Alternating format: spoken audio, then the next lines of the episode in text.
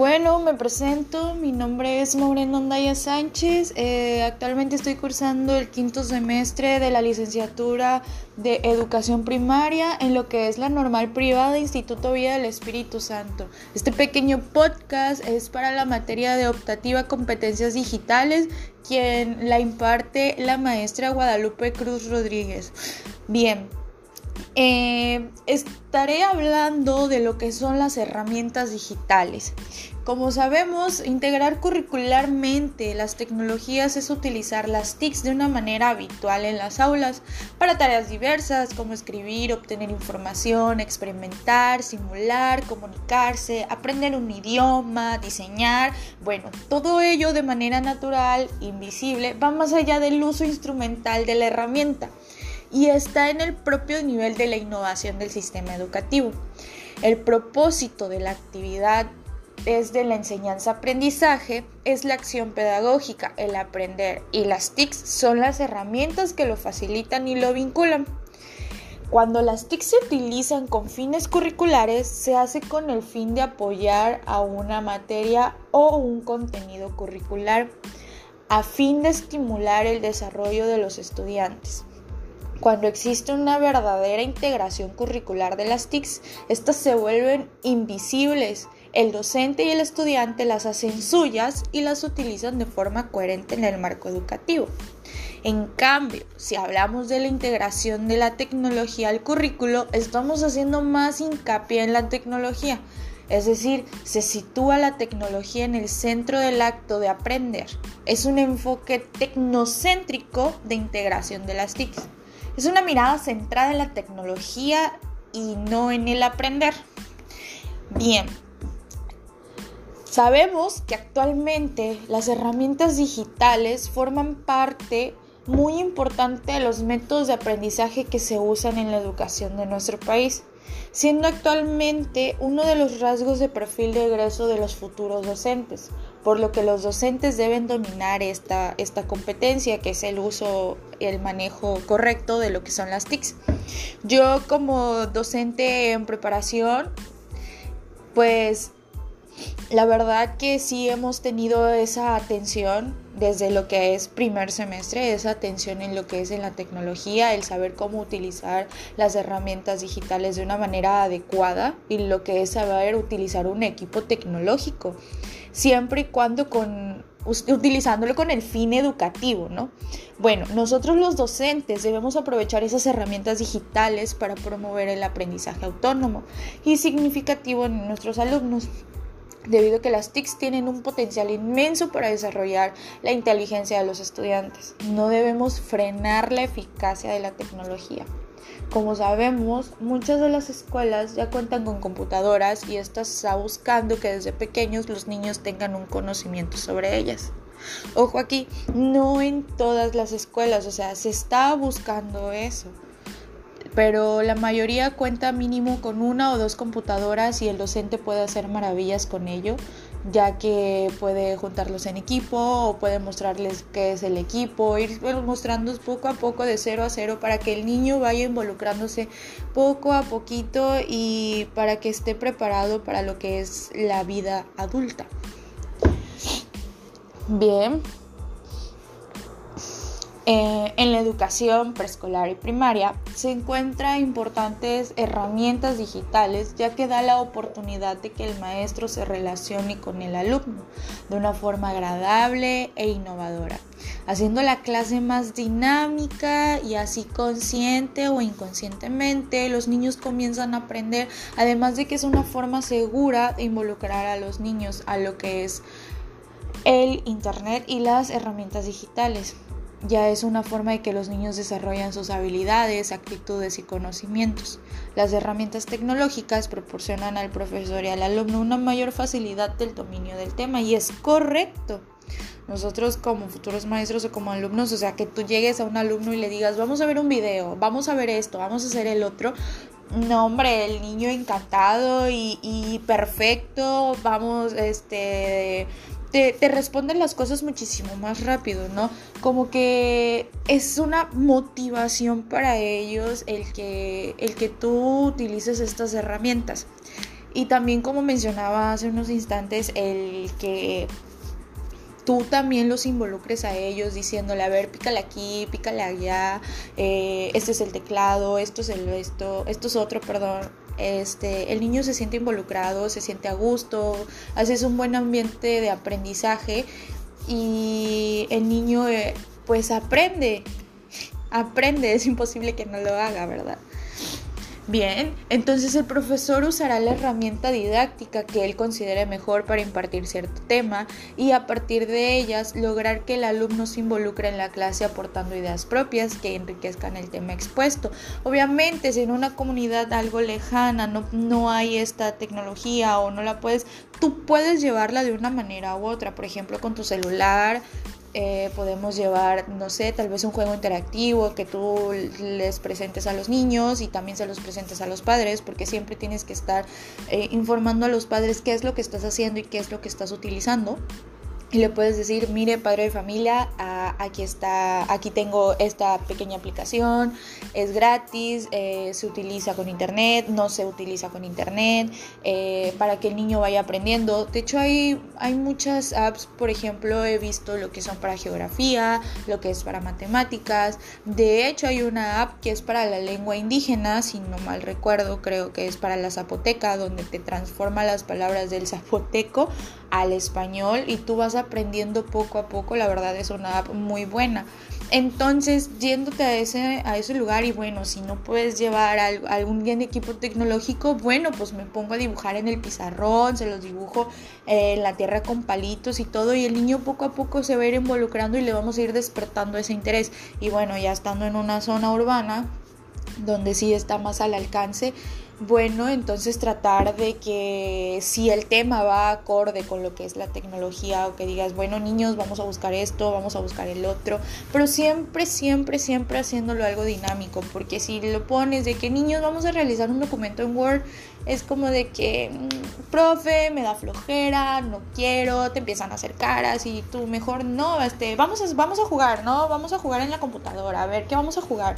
Vamos a jugar a salvar a los planetas, ¿no? En lo que es este caso, lo que es geografía. O vamos a jugar a, a las sumas y restas, porque hay una app donde tú juegas que vas en tu nave espacial, ¿no? Y tú vas jugando y vas sumando. Y si es correcto, salvaste, al, creo que es el pingüino o al planeta y si no es correcto, pues bueno, ya es un, creo que es un iceberg, es la casa del pingüino, mm, no, no recuerdo bien, pero, pero son aplicaciones que tú dices, bien, lo estamos logrando, lo estamos haciendo, ¿no? Bien, bueno, ahora voy a mencionar una de las ventajas. Una de las ventajas es que brinda la posibilidad de desarrollar habilidades y capacidades en los alumnos como los siguientes. Aprendizaje cooperativo. Facilita el trabajo en grupo y el cultivo de actitudes sociales, ya que propician el intercambio de ideas y la cooperación. Es decir, si a un niño no le entiende, a ver, ven, yo te explico, ya que entre ellos mismos pueden entenderse mejor y ya no sienten esa pena de que vayan con un adulto y digan, oiga, profe, no, no entendí, ¿no? Y es más así como de que, oye Juanito, oye amigo, ayúdame, no entendí esta suma, no entendí esto, no entendí cómo, cómo va la aplicación. Ah, bueno, no, pues le mueves aquí, le mueves acá y haces eso. Y rápido lo entienden y es ahí el aprendizaje cooperativo porque intercambian ideas. La otra es la interdisciplinariedad.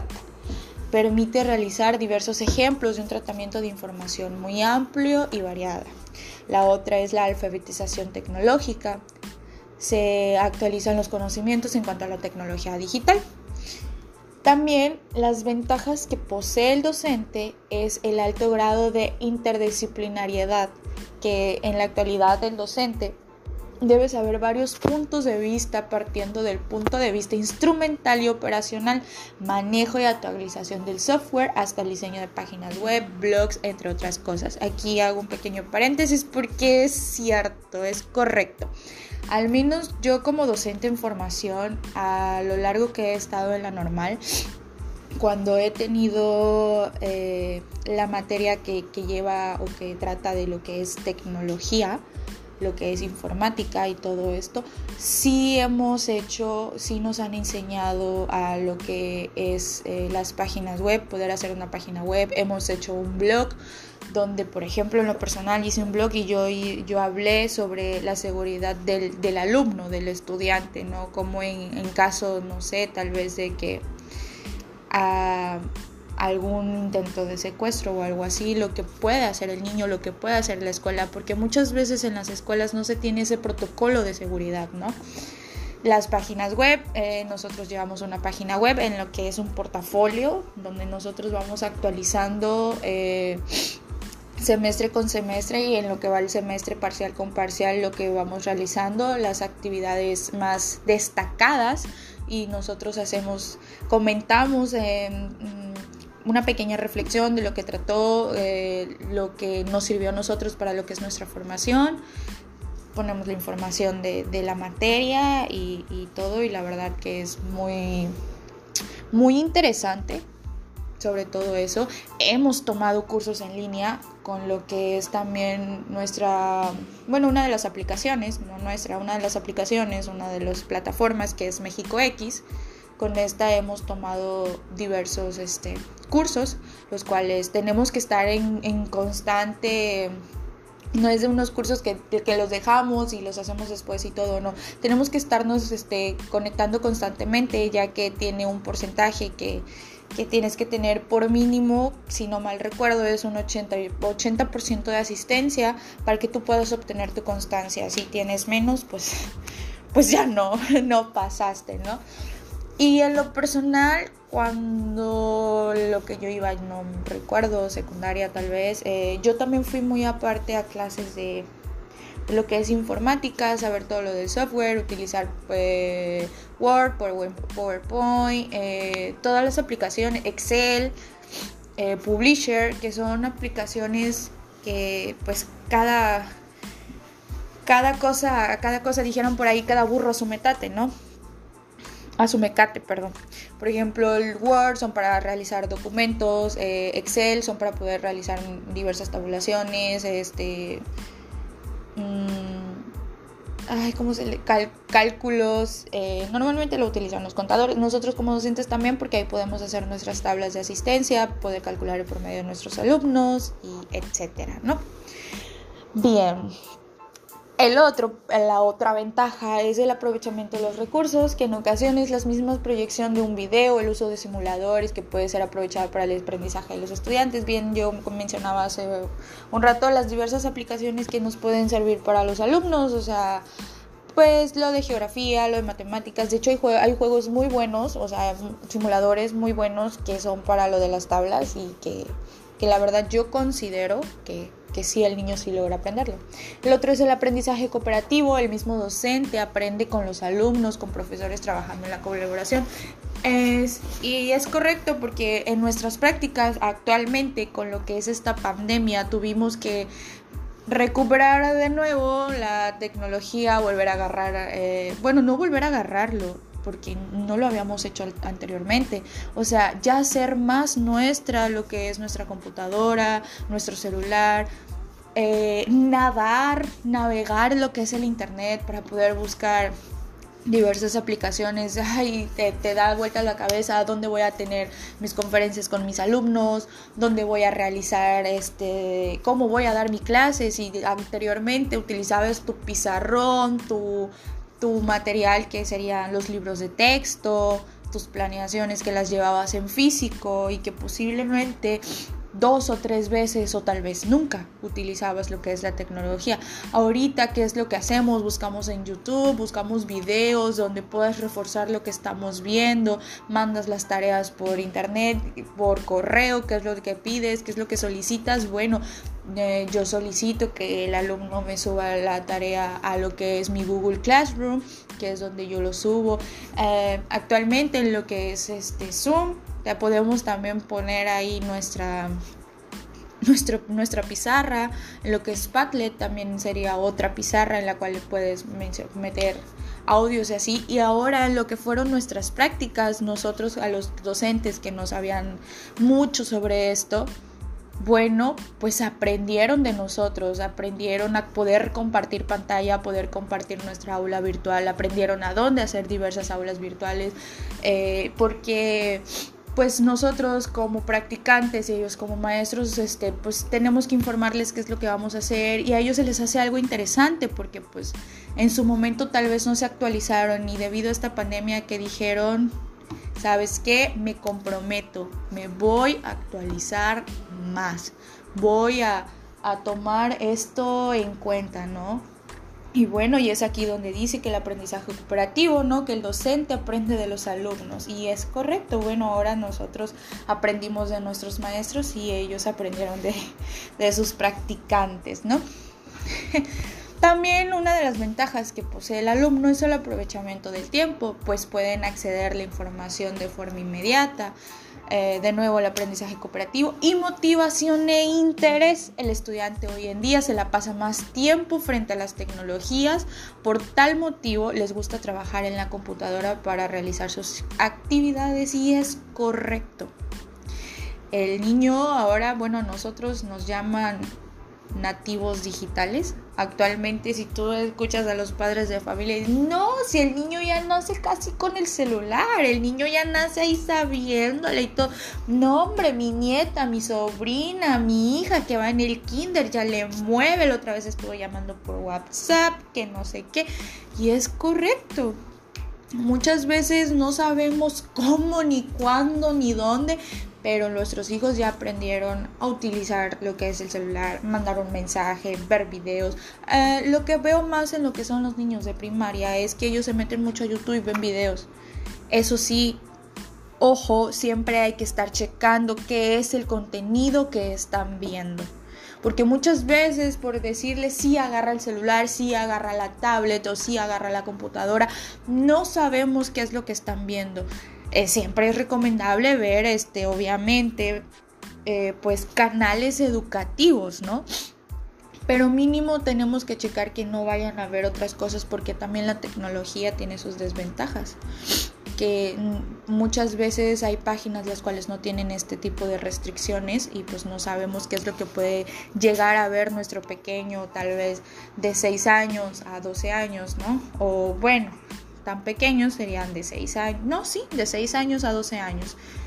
Hay que checar y hay que monitorear qué es lo que ven nuestros pequeños, ¿no? Pero es correcto, los, los niños tú le das un celular y ya, mira, aquí ya entra a galería, mira, yo aquí ya te cambié la foto de, de perfil, tu foto de pantalla, mira, encontré este video, mamá, mira esto, mira el otro. Y si nosotros como docentes, como mencionaba yo hace un rato, o sea, empezamos a trabajar, no, pues vamos a hacer la computadora, vamos a entrar a tal simulador, vamos a jugar, vamos a hacer esto, los motivamos, creamos un interés y al rato ellos mismos, profe, a ver por qué no utilizamos la computadora, profe, mire, encontré esto, va a estar buenísimo. Entonces, eso son cosas que tú dices, no, hombre, me van a ayudar muchísimo. También quiero mencionar unas herramientas las cuales nosotros como futuros docentes nos pueden ayudar. Por ejemplo, Edmodo es una aplicación gratuita la cual puedes descargar en, Play Store y la puedes descargar también en tu computadora. Es una herramienta educativa muy similar a una red social que permite conectar a profesores, padres y alumnos.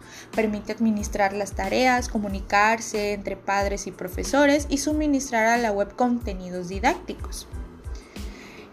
El, ay, perdón. El TED-Ed es una plataforma educativa en la que hay profesores, estudiantes y personas que ofrecen su conocimiento y quieren expandirlo. Es una especie de colaboración ciudadana al saber y de la información. Es una democratización del conocimiento y lo más positivo que hay es una participación activa del aprendizaje sobre otras personas. Es como un tipo blog el Storyviewer es una plataforma en la que los educadores, gracias a una interfaz sencilla, pueden crear libros e historias. Los estudiantes también pueden modificarlas, creando una interacción entre alumno y maestro. De esta manera se fomenta el hábito de leer, escribir y fomentando la creatividad. Considero que esta es una aplicación demasiado buena, una plataforma súper interesante la verdad, porque hoy en día al alumno le hace falta mucho lo que es la lectura, adentrarse en la literatura, poder tener la comprensión lectora, ¿no? Kahoot es una especie de juego de trivial, interactivo, basado en preguntas y respuestas. De esta forma, los alumnos a través de la diversión y el entretenimiento pueden completar sus conocimientos respondiendo a las preguntas que le plantean los profesores. Aquí puedes meter inglés, matemáticas, o sea, diversas cosas. El Socrative es una herramienta digital educativa que permite a los profesores plantear ejercicios a los estudiantes. Esto a su vez deben resolverlos mediante móviles, tablets o smartphones, los que son nuestros celulares. En función de los resultados, el profesor puede orientar más sus explicaciones y que sean más personalizadas a cada alumno.